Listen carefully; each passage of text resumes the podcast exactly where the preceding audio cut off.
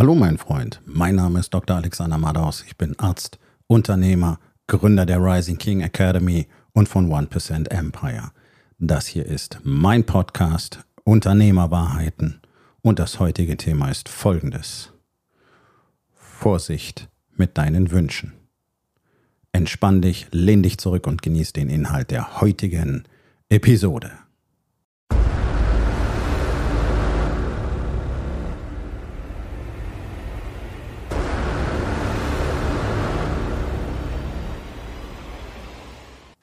Es gibt im Amerikanischen diese schöne Formulierung, careful what you wish for, oder auf Deutsch sagt man, pass auf, was du dir wünschst, denn es könnte in Erfüllung gehen.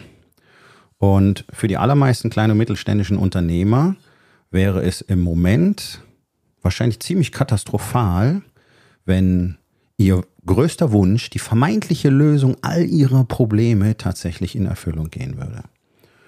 Denn typischerweise gibt es so ich würde mal sagen, eine Handvoll von Dingen, von denen der durchschnittliche deutsche Unternehmer glaubt, dass das sein Problem, seine Probleme lösen könnte.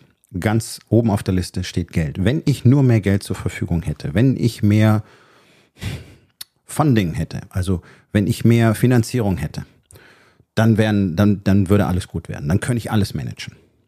Das ist ganz sicher nicht so. Ähm, und das zeigen sehr schön immer wieder, gerade die, die, die Startup-Szene zeigt das immer wieder. Das ist ja da mittlerweile ein, ein völlig eigenes äh, Ökosystem geworden. Ja, allein die ganzen Begrifflichkeiten, die da entstanden sind in den letzten Jahren. Also bootstrapped heißt ja, dass man das mit Eigenkapital macht. So habe ich es zum Beispiel gemacht in allen meinen Unternehmungen und äh, das ist auch die Variante, die ich unter allen Umständen jedem empfehlen würde ähm, so wenig wie möglich externes Kapital reinzuholen am Anfang, sondern erstmal zu lernen. Erstens, wie man was von Wert produziert. Zweitens, wie man das dann auch richtig vermarktet und verkauft. Und wie man drittens reinvestiert durch das Geld, was man generiert. Und dann hat man sowas, das hat man früher organisches Wachstum genannt. Das ist ja heute ein absolutes Unwort. Keiner will das ja mehr. Ne? Wir müssen so schnell wie möglich skalieren so schnell wie möglich irgendwelche Gelder einsammeln, damit wir hier Riesendinge auf die, auf die Beine stellen können, riesige Teams aufbauen können, also am besten sofort international den Markt attackieren können, mit, mit gigantischen Marketingbudgets jonglieren, obwohl wir keine Ahnung haben, was wir da tun. Naja, und die Zahlen sind ja ziemlich klar, denn äh, weit über 90 Prozent der Startups, äh, nicht nur in Deutschland übrigens, scheitern. Ne? So, und äh, das, was man typischerweise auch beobachtet, ist, dass die eben mit Geld überhaupt nicht umgehen können, denn die haben häufig dann viel Geld durch ihre Investoren und da wird halt wirklich einfach rausgeballert, wird alles gekauft, wovon man meint, man könnte das brauchen oder was irgendwie schick und nice ist.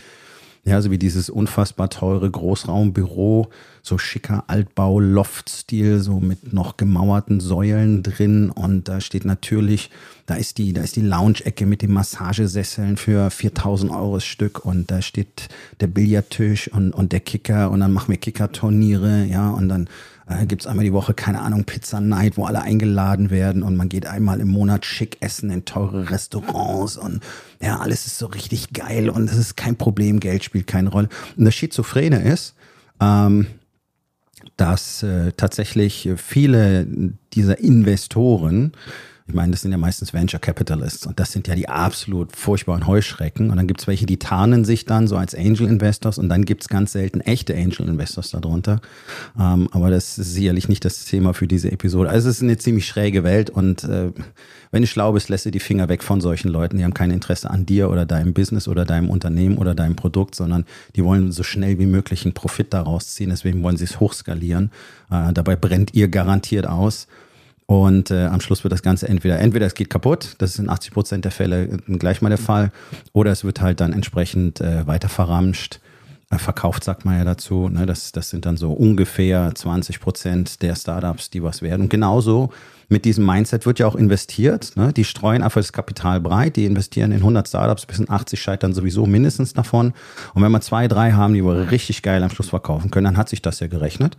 Ähm, das ist jetzt äh, nicht so wahnsinnig komplexes Investitionswissen. Das würde es am Aktienmarkt genauso machen, wohl wissend, dass niemals 100 Prozent deiner Titel optimal performen werden, sondern ungefähr 20 Prozent deines Portfolios werden wahrscheinlich Gewinne machen und der Rest läuft so lala oder schlecht und da musst du halt dann auf Dauer irgendwie auch mal die Titel auswechseln. Aber wie gesagt, das ist jetzt hier kein Finanzpodcast, darum geht's gar nicht. Mein Tipp an der Stelle nur, beschäftigt euch mal ein bisschen mehr mit dem, was dahinter steht, vor allen Dingen mit dem Mindset von Leuten, die bereit sind, euch Geld zu geben. Ja. So. Ähm, und die, die, diese, diese Investoren investieren gar nicht mal so gerne in Unternehmen, die bootstrapped gestartet sind, weil die sagen, die wissen nicht, wie man Geld ausgibt. Das ist ein bisschen schräg. Ich möchte doch einen Unternehmer haben, der wirklich äh, einen Euro fünfmal umdreht, bevor er ihn investiert. Und damit meine ich nicht geizig sein. Nur ich habe selber auch solche Investitionsfehler gemacht, einfach weil das Geld dann da war, weil das Kapital da war, das Budget war da. Ähm, und dann äh, wird schön an der Infrastruktur gearbeitet. Ähm, ich bin technologieaffin und äh, ich habe sicherlich so das ein oder andere Gerät angeschafft, was wir nicht wirklich gebraucht hätten und was äh, bis heute auch nicht so wahnsinnig häufig benutzt wird. Muss ich einfach sagen, es war ein Fehlinvestment. Ähm, und äh, deswegen muss man sich immer sehr genau prüfen, warum man etwas denn eigentlich braucht, was der Einsatz sein soll. Nun gut, also mehr Geld löst am Ende nicht, denn du bist einfach dann in der Lage, mehr Geld auszugeben und äh, vor allen Dingen erzeugt es auch so eine Illusion davon, dass die Probleme gelöst sind. Tatsächlich sind 99,9 Prozent der Probleme in, in allen Unternehmen, egal ob es kleinmittelständisch, äh, große, große mittelständische oder auch Konzerne sind, mh, nicht monetär bedingt die monetären Probleme entstehen ja durch schlechte Kultur und durch schlechte Führung. Es ist immer so.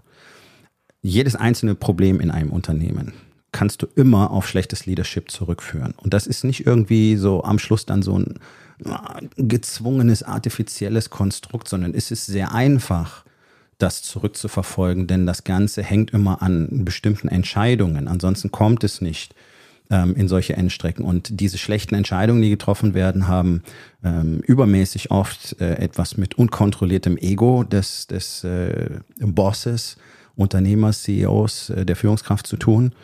Ähm, und äh, ja, so manche Entscheidung auch im Konzerngefüge äh, gleicht eher so einem Handjob vor dem Spiegel ähm, einfach weil man so unglaublich geil ist, kann man das machen. Ähm, eins, eins der schönsten Beispiele dafür ist die Akquisition von Rover damals durch BMW.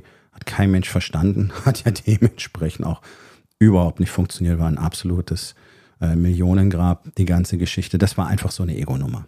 Ja, oder, oder wie dieser Versuch äh, von, von, von Porsche damals VW aufzukaufen, ähm, wo man einfach merkt, okay, da hat jemand jetzt äh, Regionen des Größenwahns erreicht. So.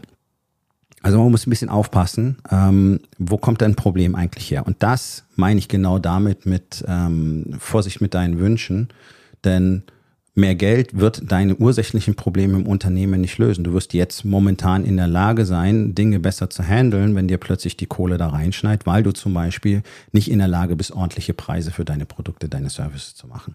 Also gerade in Handwerksunternehmen ist das die Regel, Dort besteht so eine unglaubliche Furcht vor dem Markt und vor der Konkurrenz, dass ausschließlich versucht wird, über den Preis zu konkurrieren. Und da hat natürlich äh, jeder eine Grenze, unter die er gar nicht gehen kann. Ansonsten bist du einfach im Bereich der Negativkalkulation.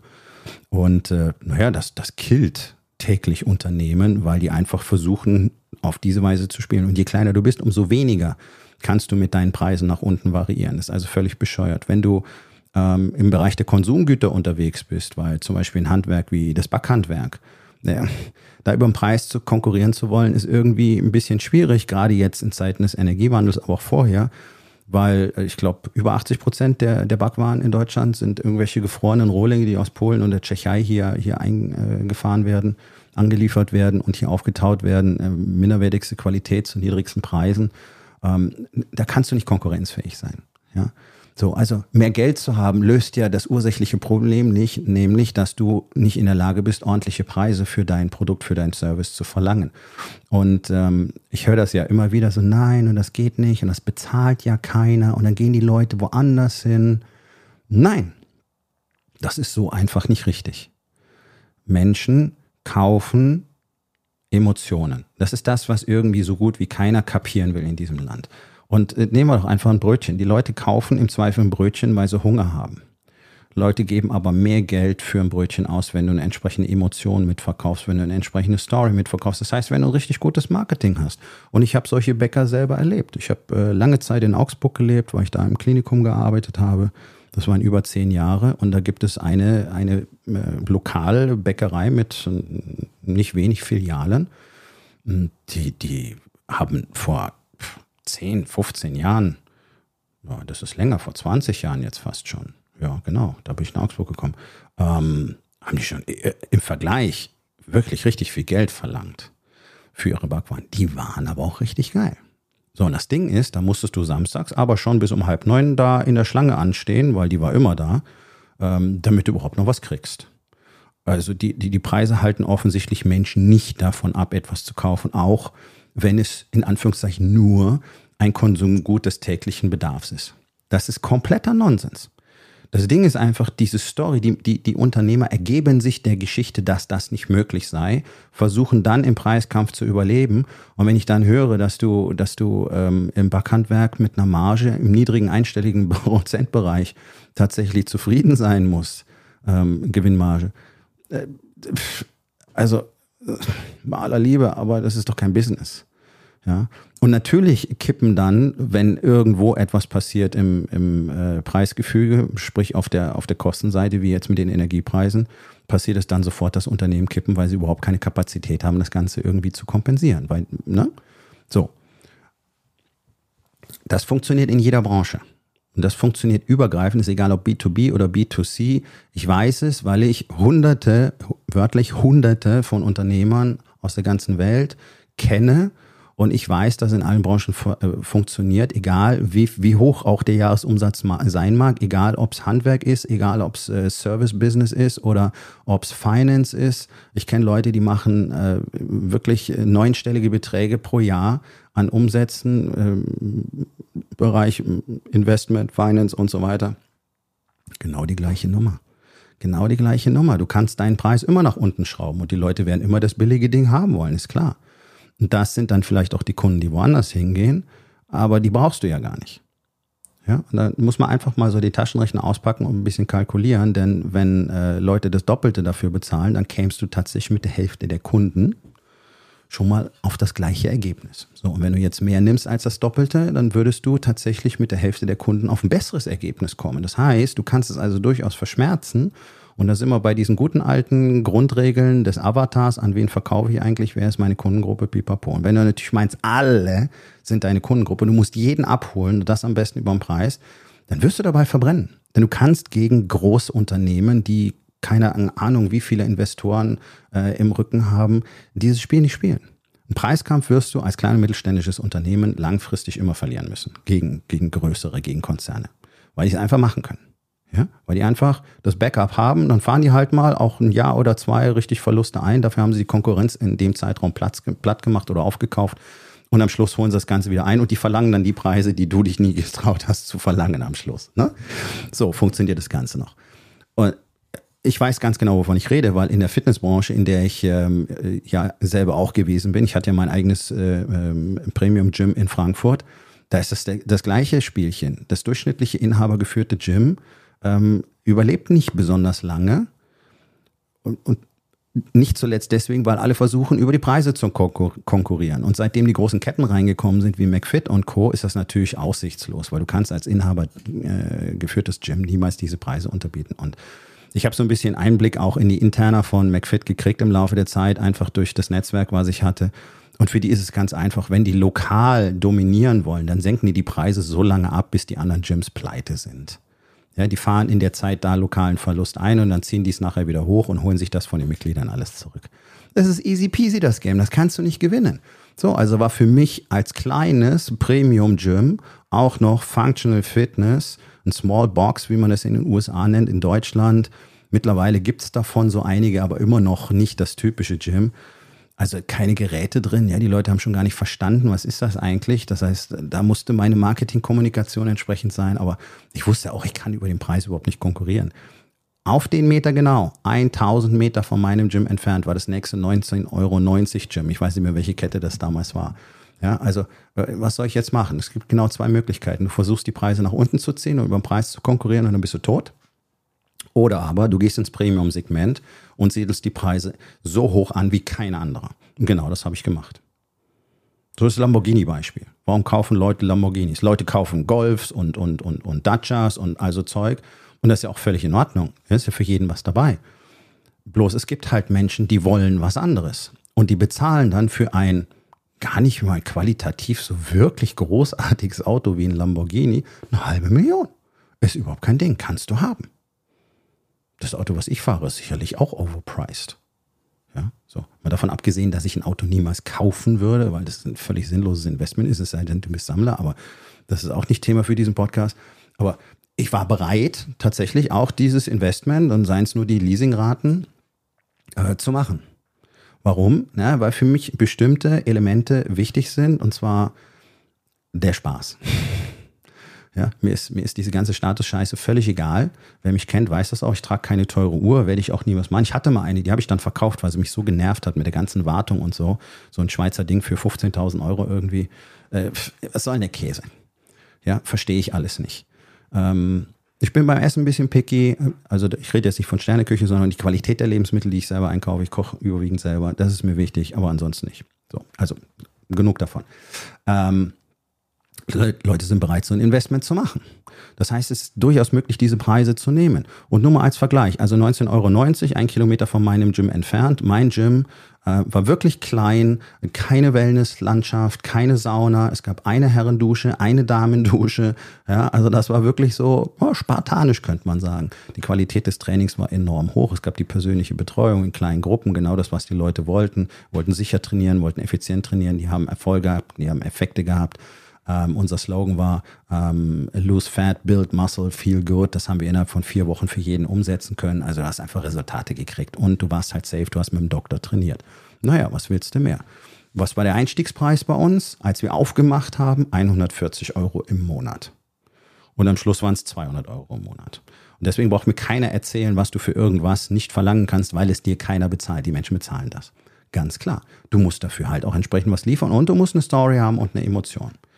So, also, so viel zum Thema, mehr Geld würde deine Probleme lösen. Wenn du nicht weißt, wie du mehr Geld machen kannst, dann hast du ein ganz anderes Problem. Und das löst du eben nicht durch Cash von außen. Und ich kenne solche Unternehmer die dann sich irgendwelche hehren, ähm, ideellen, ideologischen, äh, verkauften Stories erzählen, warum sie in Bitcoin investieren, weil das ist, äh, keine Ahnung, soll irgendwie Employer Branding sein und Unabhängigkeit und also Kryptowährungen haben dieses, dieses Ziel mit äh, Unabhängigkeit von irgendwas komplett verfehlt. Das kann man nachvollziehen. Es gibt Länder, die haben versucht, auf Bitcoin zu setzen. Es ist eine katastrophale Situation dort.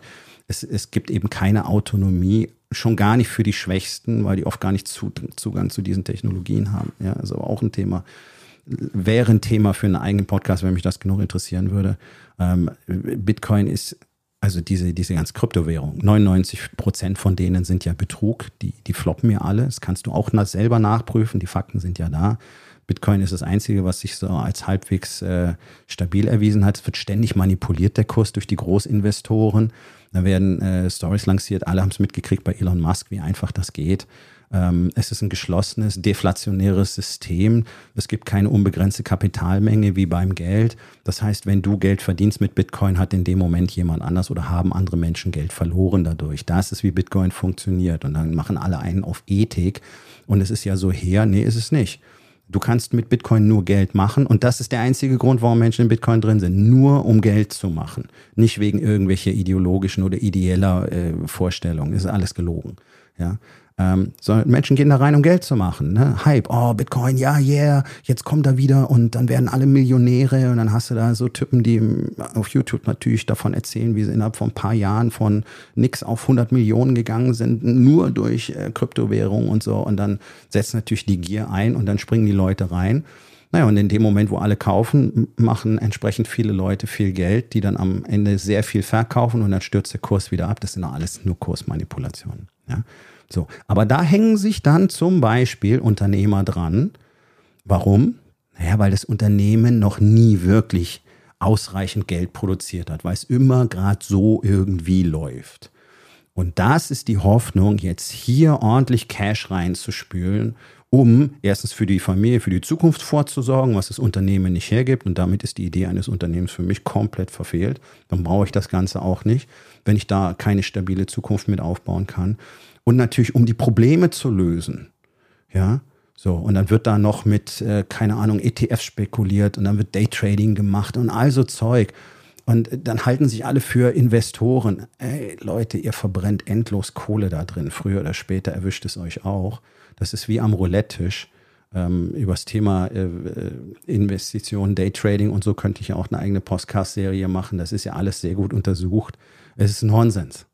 Und kein erfolgreicher Anleger auf der Welt macht den Scheiß, aber whatever. Es wissen ja alle besser. Es wissen ja alle besser als Buffett und Munger, wie man tatsächlich am Aktienmarkt Geld verdient. Ne? Finde ich immer geil. So, also genug davon.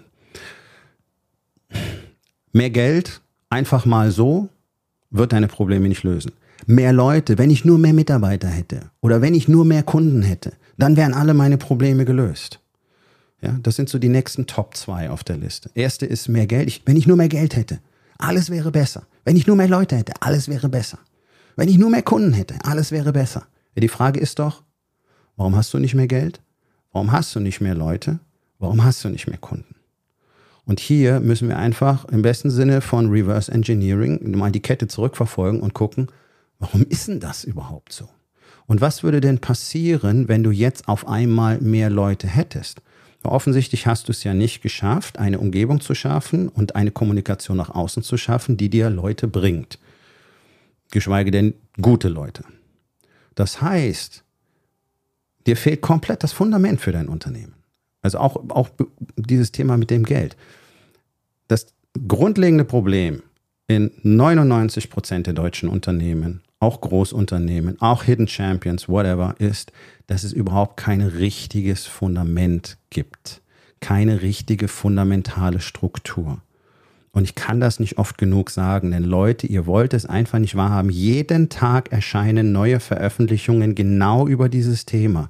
Kultur und Leadership fehlt, gerade in Deutschland, massiv. Kultur und Leadership ist das, was Unternehmen groß macht oder was sie einfach äh, in der Katastrophe enden lässt, wenn, das, wenn es daran fehlt. Und das ist genau das Problem. Du hast nicht ausreichend Mitarbeiter, weil du nicht gut genug bist als Leader, weil du nicht die richtigen Entscheidungen triffst und weil du es offensichtlich nicht geschafft hast, eine entsprechende Kultur zu kreieren, die Leute anzieht und weil du es nicht geschafft hast, hier eine kontinuierliche Kommunikation nach außen zu schaffen im Sinne von Corporate Branding und so weiter. Ja, weil ansonsten würden die Leute bei dir quasi Schlange stehen. Es gibt Unternehmen, die demonstrieren das, da ist das so. Also das ist nicht aus den Fingern gesogen, sondern es gibt ja Unternehmen, die machen all diese Dinge und die haben damit die Effekte, wovon von denen alle anderen träumen. Auch in Deutschland, auch kleine Unternehmen, auch mittelständische Unternehmen. Das gibt es, das funktioniert, das ist real. Und das ist alles erlernbar. Das ist ja der Witz. Das ist ja das, was ich in der Rising King Academy mache. Ich bringe Unternehmern bei, wie man diese Dinge tatsächlich im Unternehmen etabliert das ist ein systematisch strukturierter Prozess. Das ist gar nichts Esoterisches. Und dafür braucht man sie auch nicht irgendwo in buddhistisches Kloster für drei Jahre äh, begeben und, und, und jeden Tag 20 Stunden Achtsamkeitstraining machen. Das bringt dir nämlich alles gar nichts in dem Bezug, sondern es geht darum, strukturiert, kontinuierlich sich selber kennenzulernen, weil du kannst nur so ein guter Leader sein, wie du als Mensch bist. Und wenn du gar nicht weißt, wer du bist und wenn du mit dir selber nicht richtig umgehen kannst, wenn du mit deinen Emotionen nicht umgehen kannst, wenn du dein Ego nicht kontrollieren kannst, wenn du gar nicht weißt, was das alles bedeutet, dann wirst du niemals ein guter Leader sein können. Punkt. Ist völlig unmöglich. Deswegen ist das die Basis in der Rising King Academy, genau diese Dinge erstmal glatt zu ziehen, dem Unternehmer erstmal selber zu zeigen, was er tatsächlich sein könnte, wer er tatsächlich sein könnte. Das verdrängen nämlich quasi alle, ja, so gefangen in, in diesem äh, täglichen, schrecklichen Spiel des, des Feuerwehrmanns. So. Ohne Kultur und Leadership bringt es dir nichts, wenn du mehr Geld hast, wenn du mehr Leute hast, wenn du mehr Kunden hast. Denn du wirst den ganzen Shit, du wirst deine Probleme damit multiplizieren. Du wirst sie vergrößern, nicht verkleinern. Das ist der Punkt. Wenn, wenn das Fundament in einem Unternehmen fehlt, dann wird aller werden alle Skalierungsversuche, so wie ich es mal nennen, alle Skalierungsversuche, die Probleme überproportional hochskalieren. Und wenn du schon keine, keine gute Unternehmenskultur hast, wenn du schon kein wirklich fantastisches Team hast, das auf einer Mission ist, wo sich alle gegenseitig unterstützen, die wirklich loyal sind zu deinem Unternehmen und der Mission, dann bringt es auch nichts, wenn du dieses Team vergrößerst. Du vergrößerst die Anzahl der Querverbindungen und damit die Anzahl der möglichen Probleme und zwar ab einem bestimmten Punkt tatsächlich exponentiell. So. Und wenn du einen neuen Mitarbeiter reinbringst in ein Team von zehn, dann hast du da nicht zehn neue Querverbindungen, sondern ein paar hundert. So, und genau so steigt die Anzahl der möglichen Probleme an. Deswegen macht es eben keinen Sinn, äh, in ein System, was nicht optimal läuft, ähm, neue Elemente einzuführen, beziehungsweise das ganze System einfach wachsen zu lassen. Und wenn du keine wirklich gute Kultur hast, wenn du kein wirklich gutes Leadership hast, keine gute Führung hast, deine Leute gar nicht wirklich zufrieden sind, wenn die zum Beispiel eher Dienst nach Vorschrift machen und du alles nachkontrollieren musst und so weiter, dann werden deine Kunden auch nicht zufrieden sein können, denn diese Menschen betreuen deine Kunden beziehungsweise die produzieren für die Kunden. Und erfahrungsgemäß kann ein Team, das selber nicht top zufrieden ist, keine top zufriedenen Kunden erzeugen. Hm, Ergibt irgendwie Sinn, wenn man drüber nachdenkt, nicht wahr? So, das heißt, du würdest nur noch mehr, unzu noch mehr, noch unzufriedenere Kunden produzieren, weil die höhere Kundenlast würde im Team für entsprechende Effekte sorgen. Und dann hast du mehr Probleme als vorher.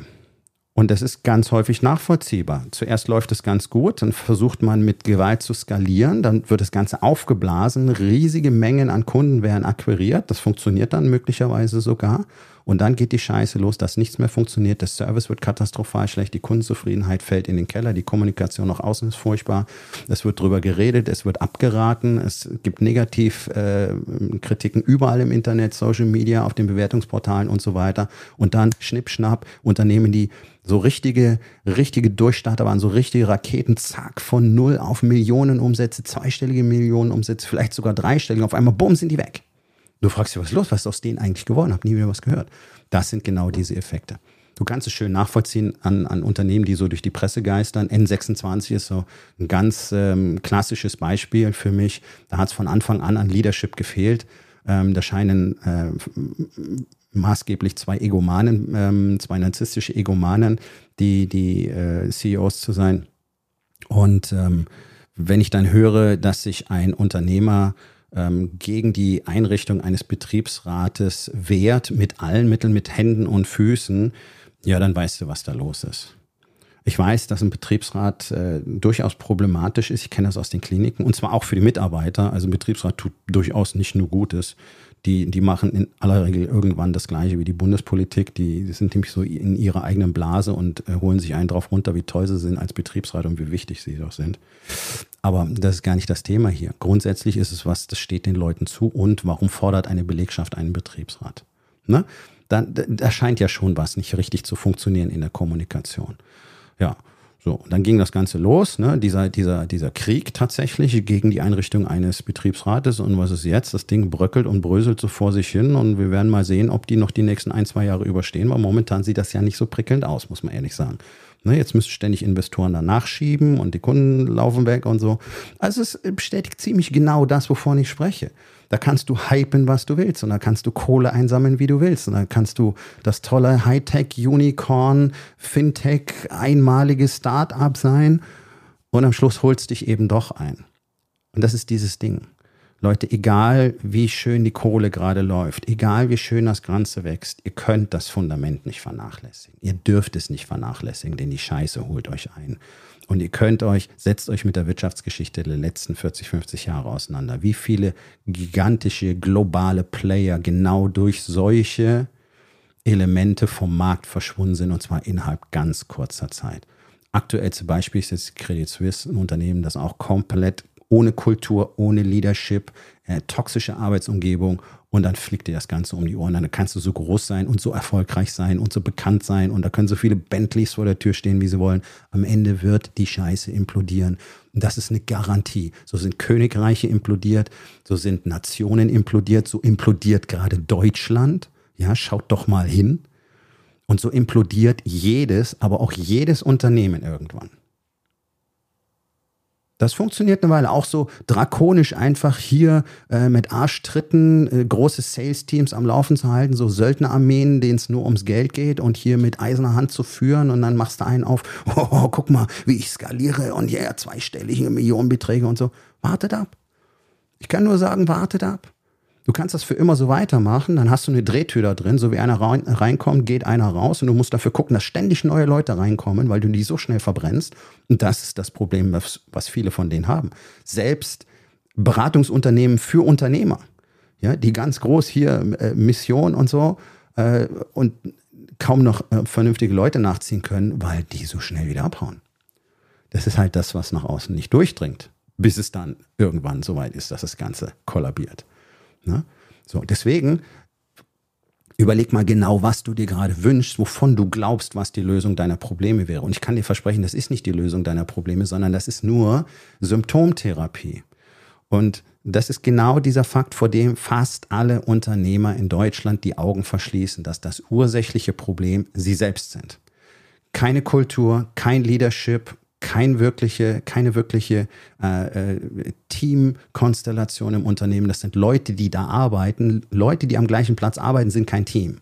Leute, die gemeinsam auf einer Mission sind, die einer Vision folgen. Das ist ein Team. Ja, das ist ein riesiger Unterschied. Und sowas kriegst du ohne Kultur nicht hin. Sowas kriegst du ohne Leadership nicht hin. Sondern da versammelst du einfach Leute, die für Geld Arbeit verrichten. Das möchtest du gar nicht. Du möchtest ganz andere Leute haben. Und ich kann dir versprechen, ein Teil deiner Belegschaft sind bereits solche Leute, nur das trainierst du ihnen jeden Tag ab. Und es beginnt und endet nun mal alles mit dem Unternehmer, mit dem CEO, mit dem mächtig großen Käse, der über alles herrscht da. Und das geht weiter bei den Führungskräften und es geht bis zu dem Typen runter weiter, der am Ende des Abends die Halle ausfickt alle müssen hier auf einer Mission sein. Und wenn das nicht funktioniert, wenn das nicht durch eine Kultur manifestiert ist, die wirklich gelebt wird, wenn hier nicht Feedback und Kritik frei in alle Richtungen fließen kann, wenn Leute Angst haben müssen, wenn sie den Mund aufmachen, dann hast du bereits verloren. Das kann man anders nicht sagen. Leadership löst alle deine Probleme, nicht nur in deinem Unternehmen, sondern auch in deinem Leben. Und je länger du dich dieser Tatsache verweigerst, umso länger wirst du diese Probleme haben, umso mehr werden die wachsen und umso, umso stärker wird die Idee werden, dass irgendetwas plötzlich deine Probleme lösen würde, wie zum Beispiel ausreichend Cash. Und das ist nicht der Fall. Wenn du kein solides Fundament eingezogen hast, erstmal für dich selbst in deinem Leben, wer du eigentlich wirklich sein willst, was du wirklich erwartest von deinem Leben, von dir selbst, was deine große Vision ist und dann anfängst tatsächlich zu einem Leader zu werden, sprich dich dazu ausbilden zu lassen. Denn ohne externen Trainer, Lehrer, Coach, wie auch immer du es nennen willst, ist noch nie einer zu einem exzellenten Leader geworden. Selbst die sogenannten Natural Born Leaders nicht. Denn die haben ein Stück weit diese Qualitäten, aber die musst du ausbauen und die musst du täglich trainieren und die musst du immer weiter verfeinern und zwar ohne Ende. Da gibt es nicht, jetzt ist es fertig, so als würdest du ein Zertifikat kriegen, Leader. Nee, nee, das ist ein lebenslanger Prozess. Und es ist irre komplex und Leadership, gutes Leadership ist häufig komplett kontraintuitiv, gerade in unserer Gesellschaft. Und wenn du das Thema nicht meisterst, dann wird dich nichts anderes retten. Und es kommt auch niemand, um dich zu retten. Und alle gucken zu dir. Und dann ist da nichts. Und das ist irgendwie Kacke. Damit will ich einfach nur sagen, Leute, kümmert euch um euer Fundament. Und wenn ihr kein ausreichendes Fundament habt und das Ding fängt an zu wachsen, dann gebt richtig Gas und kümmert euch darum, dass ihr spätestens jetzt anfangt, Fundament einzuziehen. Du kannst das immer machen.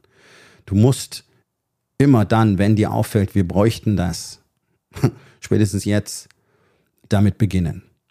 Und du wirst immer großartige Effekte damit erzielen, wenn du konsequent daran arbeitest, wenn es dir wirklich ernst ist damit. Und alles andere, was du sonst tun kannst, mehr Kunden, mehr Mitarbeiter, mehr Geld mit externer Hilfe, da engagierst du Agenturen, Marketingagenturen, äh, äh, Jobfinderagenturen, Social, Social Media, äh, Jobvermittler äh, und was weiß ich. Und die, die kosten irre Summen an Geld. Und am Ende wirst du trotzdem kein wirklich tolles Unternehmen aufgebaut haben, sondern all diese Dinge sind einfach nur im Prinzip wie die, wie die, wie die ganze Infusionstherapie auf einer Intensivstation. Du hängst an all diesen Schläuchen dran und die müssen unbedingt pumpen, ansonsten kippt das Ganze und fliegt dir um die Ohren. Und das ist ja nicht das, was wir eigentlich alle wollen von unseren Unternehmungen. Also bleibt letztlich nur eine Lösung. Und zwar dich selber komplett zu hinterfragen. Was ist denn das, was du für die Lösung all deiner Probleme hältst? Warum glaubst du das? Und was hat dazu geführt, dass du das glaubst? Und was ist denn das ursächliche Problem, dass eben das, was du jetzt meinst zu brauchen, nicht da ist. Denn eins kann ich dir versprechen, alles, was du brauchst, hast du bereits. In unserer Gesellschaft äh, brauchen wir keine neuen Ressourcen im Zweifel, sondern wir müssen mal lernen, mit unseren Ressourcen umzugehen. Das gilt im großen Stile genauso wie für dich zu Hause, in deiner Familie oder auch in deinem Unternehmen. Und hier mal zu gucken, okay, wie, was muss denn anders werden? Nicht, wovon brauche ich mehr? Wenn du irgendwas brauchst, dann hast du schon ein ganz anderes Problem. Schau mal hin, woher dieser Wunsch kommt und was ursächlich dafür verantwortlich ist. Warum hast du denn nicht das Geld, was du brauchst? Warum hast du denn nicht die Mitarbeiter, die du gerne hättest? Warum hast du nicht die Kunden, die du gerne hättest? Wo kommt das Ganze her? Wer hat die Entscheidungen getroffen, die dazu geführt haben? Und das ist der Punkt. Und wenn du gerne Hilfe dabei möchtest, dich selber, dein Unternehmen, die Kultur in deinem Unternehmen, deine Mannschaft entsprechend zu transformieren, um ein wirklich großartiges, wachsendes und auch wirtschaftlich prosperierendes Unternehmen ähm, zu haben, dann sag mir gerne Bescheid, denn das ist genau das, was ich, was ich seit vielen Jahren schon für und mit Unternehmern tue. Und ich weiß genau, wie es funktioniert, denn wie gesagt, es ist ein strukturiertes System und ähm, es funktioniert. Es funktioniert auf der ganzen Welt zehntausendfach. Es funktioniert auch für dich, wenn du bereit bist, die Dinge zu tun, die dafür erf erforderlich sind. Du kannst natürlich auch einfach das machen, was die allermeisten tun oder auch immer tun werden, nämlich einfach weiter rumheulen und klagen und wünschen, in der Opferhaltung sein und dann ist es eben so. Und dann gibt es so diesen kleinen Prozentsatz von Menschen, die sagen, nee, habe ich keine Lust mehr drauf. Ich möchte endlich etwas anderes und ich möchte vor allen Dingen die Dinge auch selber in die Hand nehmen. Ich möchte mein Leben selber gestalten. Und genau das lernst du in der Rising King, King Academy, in einer Community, in einer geschützten, geschlossenen Community aus Unternehmern, die genau das tun und sich gemeinsam dabei unterstützen und begleiten. Und wenn das für dich eine interessante ähm, Option ist, dann geh auf rising-king.academy, dort findest du viele Informationen und ähm, eben auch die Möglichkeit, äh, mit mir Kontakt aufzunehmen und dann unterhalten wir uns einfach mal ganz zwanglos über die Möglichkeiten, die es für dich darin gibt. So, und jetzt frag dich mal, wo, was glaube ich, würde alle meine Probleme lösen und warum glaube ich das eigentlich? So, mein Freund, das war's für heute. Vielen Dank, dass du dabei gewesen bist. Wenn es dir gefallen hat, dann sag es doch bitte weiter, teile diesen Podcast und hinterlass mir doch bitte, egal auf welchem Portal du diesen Podcast gehört hast, eine Bewertung. Das hilft mir sehr und vor allen Dingen hilft es anderen dabei, diesen wertvollen Podcast zu finden und ihn auch weiterzugeben.